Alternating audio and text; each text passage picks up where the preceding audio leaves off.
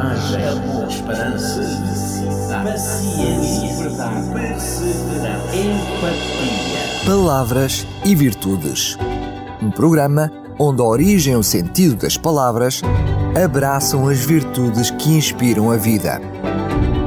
Com a apresentação de Jorge Machado. Olá, estimado ouvinte, com prazer faço-lhe companhia trazendo-lhe mais uma edição de Palavras e Virtudes. Hoje escolhi para nossa reflexão a palavra religião. Existem diferentes opiniões sobre a real origem etimológica da palavra religião.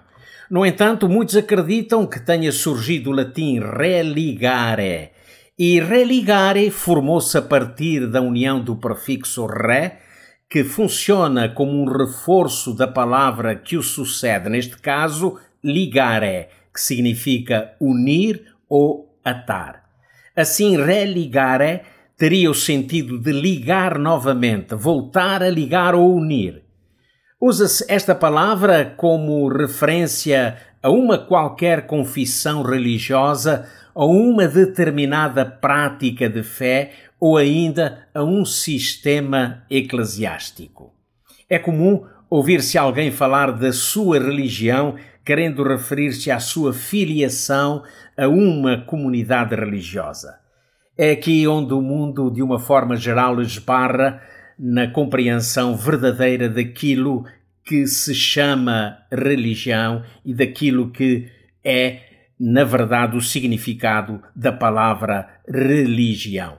Mas é possível, dizemos nós, encontrar ainda assim a tal religião perfeita? Será que ela existe mesmo? Bom, não há uma outra forma de descobrir a não ser através do ensinamento da Bíblia Sagrada. Vamos ver o que a Bíblia nos diz acerca daquilo que é religião verdadeira. No Novo Testamento, não são muitos os textos onde aparece a palavra religião.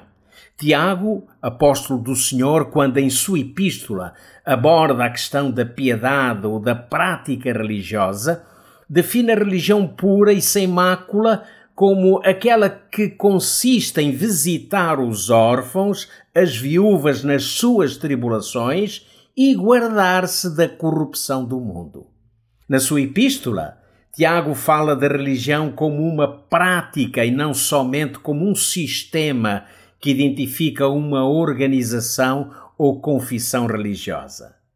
Etimologicamente, a palavra religião no grego é treskeia e define o sentido daquilo que nos liga a Deus e ao próximo, levando-nos à prática da perfeita piedade na atitude benévola para com o próximo. Quando o Tiago fala em visitar os órfãos, as viúvas, está a apontar para a prática do bem para com os mais fragilizados. A ideia ali realçada refere-se à atitude cristã piedosa, daquele que, movido pelo amor de Cristo, vai ao encontro de alguém com o intuito de atender às suas necessidades, permanecendo ao lado identificando-se com o problema alheio e fazendo algo que traga alívio ao aflito ou ao atribulado. No mesmo texto, Tiago conclui referindo-se à atitude daquele que pratica a religião pura como alguém que se guarda da corrupção do mundo. Num tempo em que o mundo está envolto em corrupção e nos interesses maléficos, fruto do egoísmo humano, o que identifica aquele que pratica a religião pura é o afastamento de tudo aquilo que é contrário aos princípios divinos. A Igreja deve, então, segundo Tiago, manter-se longe da corrupção, sendo a luz do mundo e o sal da terra, tal como Cristo referiu. A lógica de Deus é o cuidado generoso de um pai em favor de todos, em especial dos mais vulneráveis. A lógica do mundo, porém, é a avareza, o egoísmo, ou seja, o culto ao eu, e acrescenta-se a isso ainda a arrogância, a corrupção e a violência. Ainda no mesmo capítulo, Tiago fala da falsa religiosidade, apontando a maledicência como uma negação da verdadeira religião. Se alguém supõe ser religioso, deixando de refrear a sua língua, engana-se a si mesmo e a sua religião é vã. A maledicência é um dos maiores impedimentos para o crescimento da vida cristã e da concessão da graça e das consequentes bênçãos de Deus. Resumindo, podemos concluir que, segundo Tiago, as características que definem a pureza da religião são, em primeiro lugar, o cuidado e atenção para com os mais vulneráveis. Em segundo lugar, o afastamento da corrupção mundana na prática dos princípios divinos. E em terceiro lugar, a negação à maledicência no amor ao próximo. De todos os apóstolos, Tiago, autor de uma pequena epístola, foi talvez quem mais abordou o grande tema acerca da religião pura.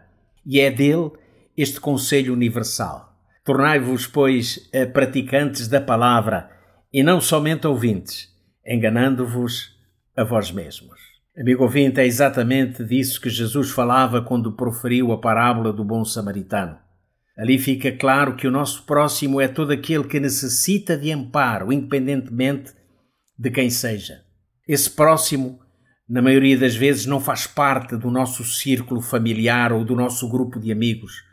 Pode ser alguém que não conhecíamos, ou alguém que não nos suscita qualquer interesse, ou mesmo alguém que não reúne as qualidades ou valores que apreciamos.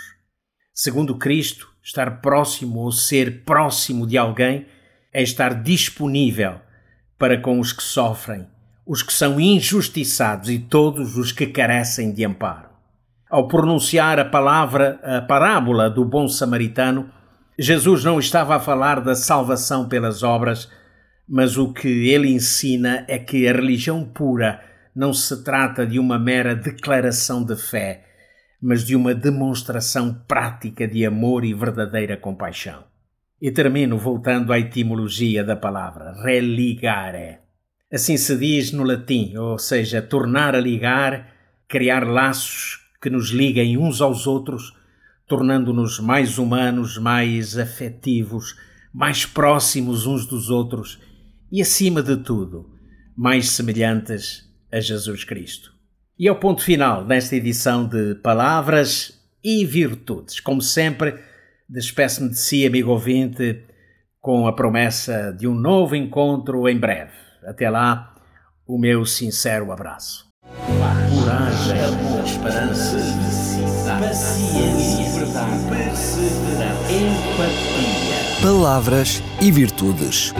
Um programa onde a origem e o sentido das palavras abraçam as virtudes que inspiram a vida. Com a apresentação de Jorge Machado.